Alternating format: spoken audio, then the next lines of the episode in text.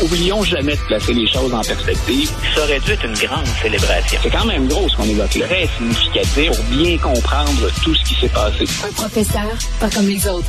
Luc La Liberté. Luc, tu vas rigoler. Il y a un de mes amis hier qui m'a écrit. Il dit, écoute Luc, euh, La Liberté, il dit, il parle souvent de Trump.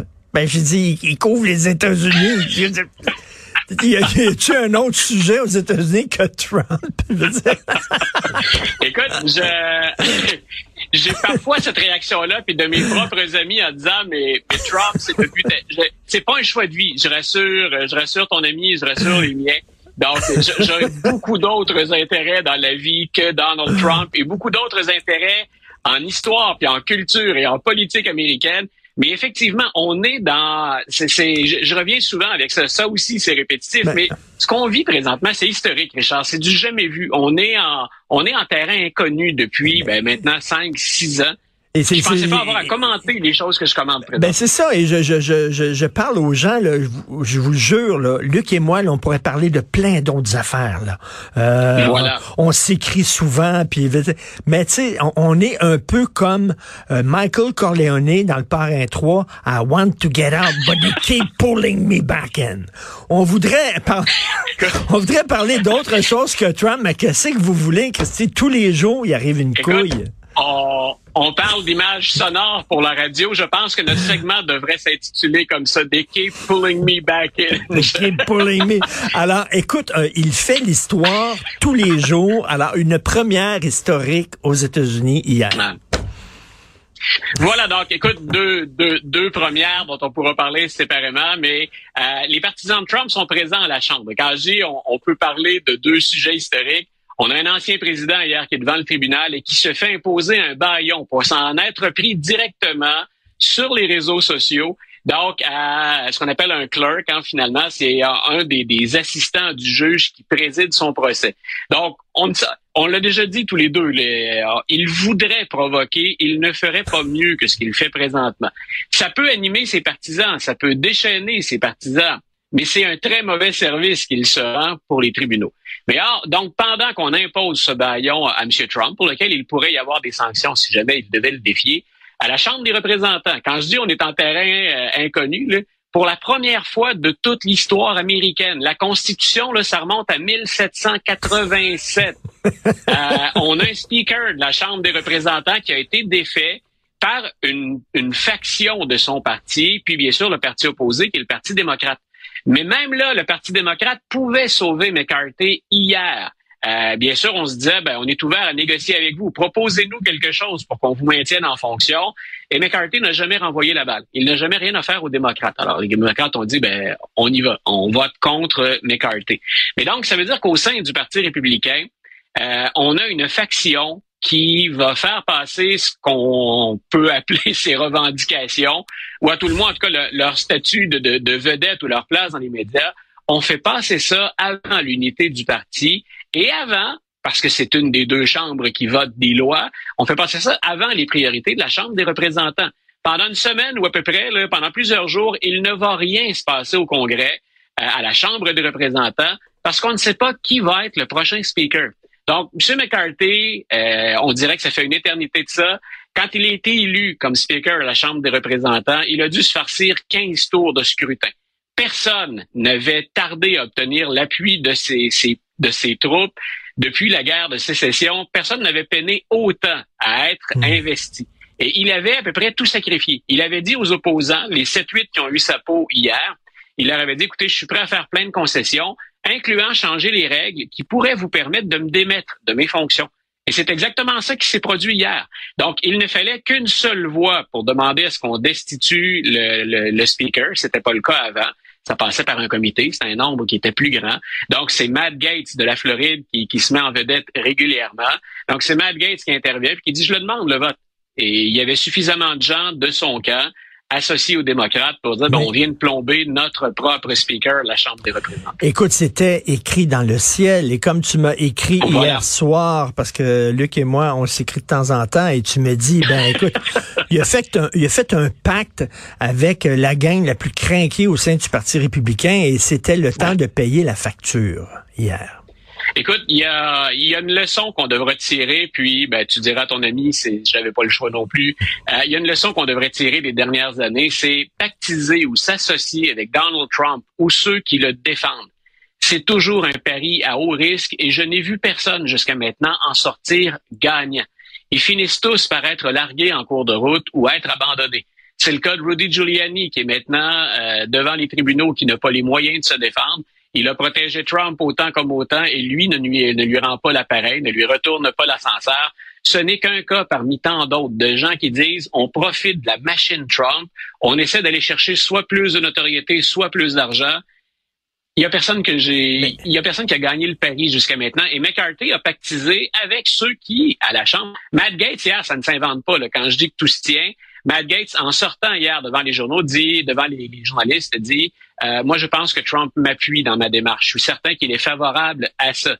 Le lien ne pouvait pas être plus clair. C'est lui qui s'assure de bien le dire devant tout le monde. Écoute, moi, je m'attends à certains politiciens qui disent le bien du pays, ce qui est bon pour le pays, c'est plus important que ce qui est bon pour mon parti, ce qui est bon pour, tu sais, c'est comme euh, de, de, de, faire des compromis pour que le pays fonctionne. Là, tu es en train de dire, ils sont en train de paralyser la Chambre des représentants, puis ils s'en foutent des institutions démocratiques parce que les institutions démocratiques et le pays s'en foutent. Ce qu'ils veulent, les autres, c'est mon idéologie. Point final c'est voilà, c'est beaucoup de me, myself and I dans, ça. Hein. c'est le, je me moi pour s'assurer qu'on le fasse bien en français. Euh, ils ont pas d'idée, ils ont pas de plan de match. C'est appelons-les les rebelles. Et pour eux, ce qu'on souhaite, c'est le chaos. Euh, Donald Trump est intervenu pour dire n'approuvez pas ça le budget, laissez la machine s'enrayer. Grosso modo, laissons le tout planter. On avait dit la même chose pour le plafond de la dette. Euh, on peut assis chez soi, quand on n'a pas vraiment une connaissance du système, dire oui, faisons ça. Refusons de relever le plafond de la dette, puis laissons le budget sécher, hein, euh, pourrir pendant un certain temps. Les retombées pour monsieur et madame tout le monde aux États-Unis sont catastrophiques et pour le pays lui-même en termes de cotes d'emprunt à l'étranger, en termes de cotes de crédit, ne serait-ce que ça, c'est vraiment envenimer une situation qui est déjà pas facile. Ça ne passe pas par ça. Mais tu l'as bien dit, euh, ces gens-là ne veulent pas en arriver à un compromis.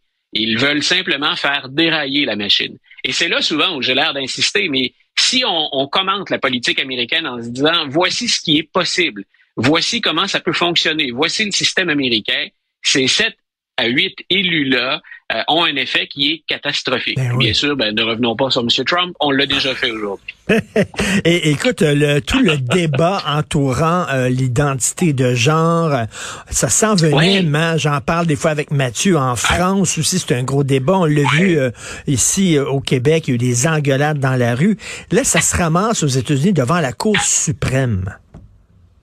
Voilà. Je, pense t'avoir déjà dit ça. Une des choses qui me fascine de, notre voisin, c'est que les débats qu'on a ici, souvent, aux États-Unis, on les porte aux extrêmes avec des moyens financiers pour défendre chaque position. Donc, j'ai souvent présenté, moi, les États-Unis pour le Québec et le Canada, je les ai souvent présentés comme ça. C'est un laboratoire. On devrait avoir un œil sur ce qui se passe là-bas constamment parce que ces questions-là nous touchent et on est peut-être moins intense, quoique sur la question de genre, on voit que le ton monte puis qu'on a polarisé des, positions. Mais encore une fois, donc, regardons du côté des États-Unis. Et ce qui se passe et ce qui remonte à la Cour suprême, c'est grosso modo euh, un beau mélange, encore une fois, de constitution et de charte des droits. Ce sur quoi la Cour suprême a accepté de se prononcer, euh, c'est finalement la, la limite des droits de chaque groupe ou de chaque personne impliquée dans cette question d'identité de genre. On parle de, jeunes, dans ce cas-ci, qui sont au high school, au début du secondaire, et qui décident de changer de prénom ou de pronom, qui disent être en démarche finalement, en, quête d'identité de genre. Euh, il y a déjà des règles qui disent que l'école n'a pas à informer les parents. Donc, de tout. Toi et moi, on a été parents d'adolescents, donc on le sait qu'à un moment donné, au plan légal, il y a une certaine distance qu'on Oui, en même temps, en même temps, si, si mon fils, par exemple, est mal dans sa peau, si mon fils euh, euh, est en souffrance et demande à se faire appeler d'un autre nom, je veux, je veux le savoir, moi, en tant que parent. Pas, pas, pas pour l'engueuler, pas pour la, le forcer à suivre des thérapies, puis tout ça. Je veux, je veux savoir ce qui se passe avec mon fils. J'ai le droit de savoir, c'est mon enfant. Voyons. Ben voilà, c'est là où la Cour suprême va intervenir. C'est très très délicat et on sait qu'elle est très conservatrice la Cour. C'est clair, ça a été établi depuis longtemps. Euh, bien sûr, selon nos positions dans le dossier, ben après ça, on y trouvera notre compte ou pas, ou on réagira différemment. Mais donc la Cour, en souhaitant entendre ça, va dire quel est le, le pouvoir ou quels sont les droits d'une école dans ce dossier-là, quels sont les droits de l'État, parce qu'on l'oublie, l'éducation aux États-Unis, ça passe par chaque État. C'est un peu comme ici, c'est au Québec, on décide de notre système. On a les meilleurs cégeps du monde parce qu'on est les seuls à avoir des cégeps. Donc, euh, alors aux États-Unis, c'est l'État qui va qui va décider, qui va qui, peut trancher dans certains cas. Quels sont les droits de l'enfant? Parce que ça existe. Et comme toi, à 11 ou 12 ans, comme père, euh, puis je l'ai vécu, pas la question d'identité de genre, mais j'ai vécu cette période de la vie où parfois la loi nous dit il y a des choses en théorie que vous avez ma relation avec ma fille est excellente, ce qui fait qu'on on, on, a discuté d'à peu près tout.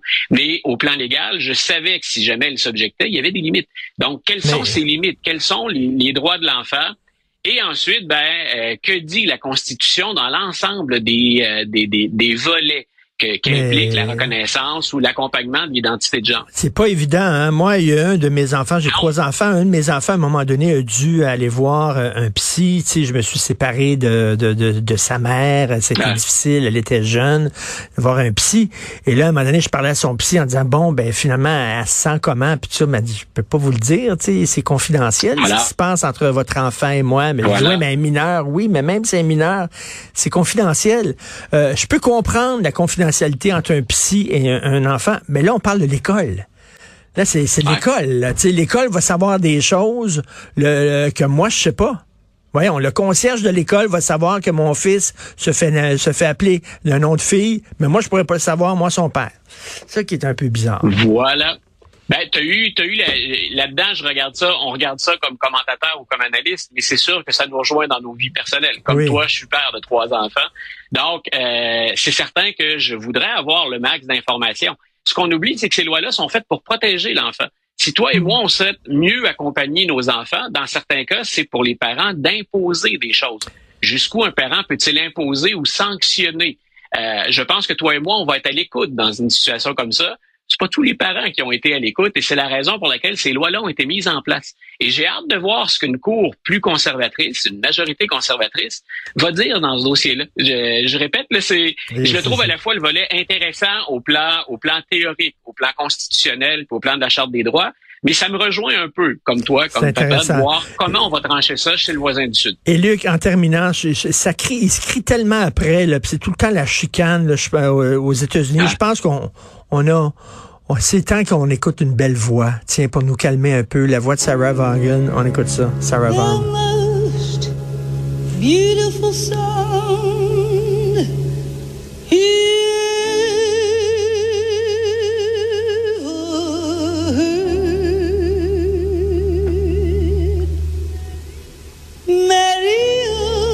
Alors, on sait depuis hier que tu es un fan de blues.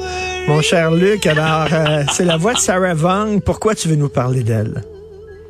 Ah, ben, si, c'était simplement pour mon plaisir personnel, je te dirais que c'est mon premier amour musical en, jazz. À l'adolescence, je m'éveille à ça. C'est la première compilation que j'achète, c'est celle de Sarah Vaughan.